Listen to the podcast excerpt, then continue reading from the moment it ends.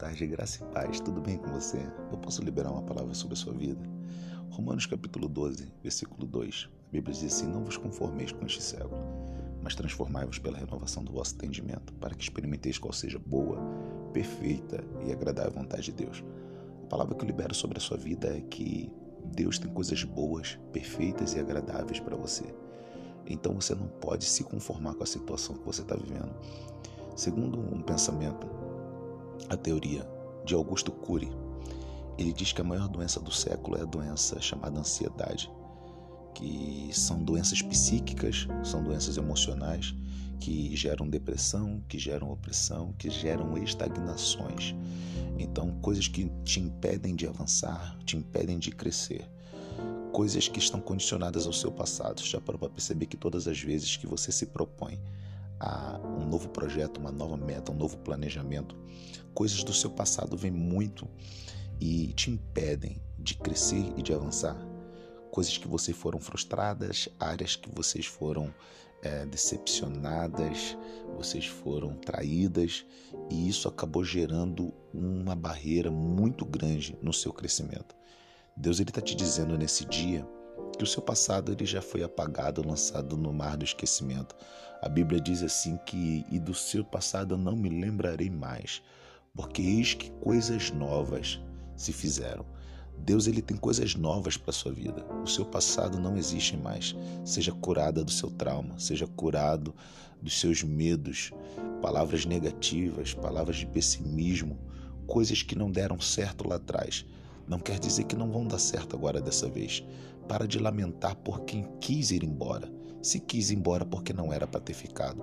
Para de lamentar por aquilo que não deu certo. Se não deu certo, é porque não estava no tempo certo de você viver aquilo.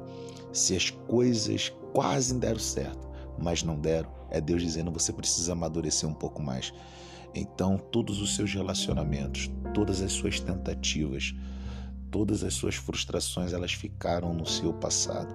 Deus ele está te dizendo nessa nesse dia de quinta-feira. Eu tenho algo novo, eu tenho algo perfeito para sua vida.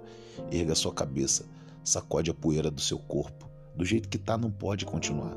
Seja um inconformado, seja uma inconformada nessa, nessa, nesse dia. Deus ele está dizendo para você: eu tenho uma palavra para você, eu tenho uma nova história para sua vida.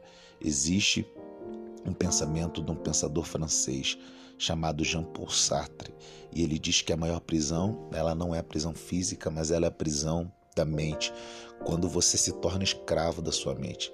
A, a escravidão te condiciona à estagnação, a, a, a escravidão ela te condiciona ao medo, aos traumas. Então a sua mente ela te ela condiciona o seu corpo. Então se você tem uma mente doente, o seu corpo vai ser um corpo doente.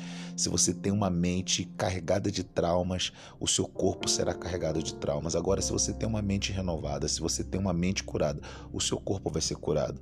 Então não seja atingido, não viva escravo do, por essas doenças psíquicas, por essas doenças emocionais por essas doenças que escravizam seu corpo a viver uma estagnação tanto espiritual como física.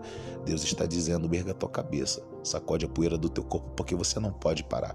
A palavra de Deus para sua vida é avance, prossiga, corra atrás dos seus planejamentos, corra atrás da sua vida.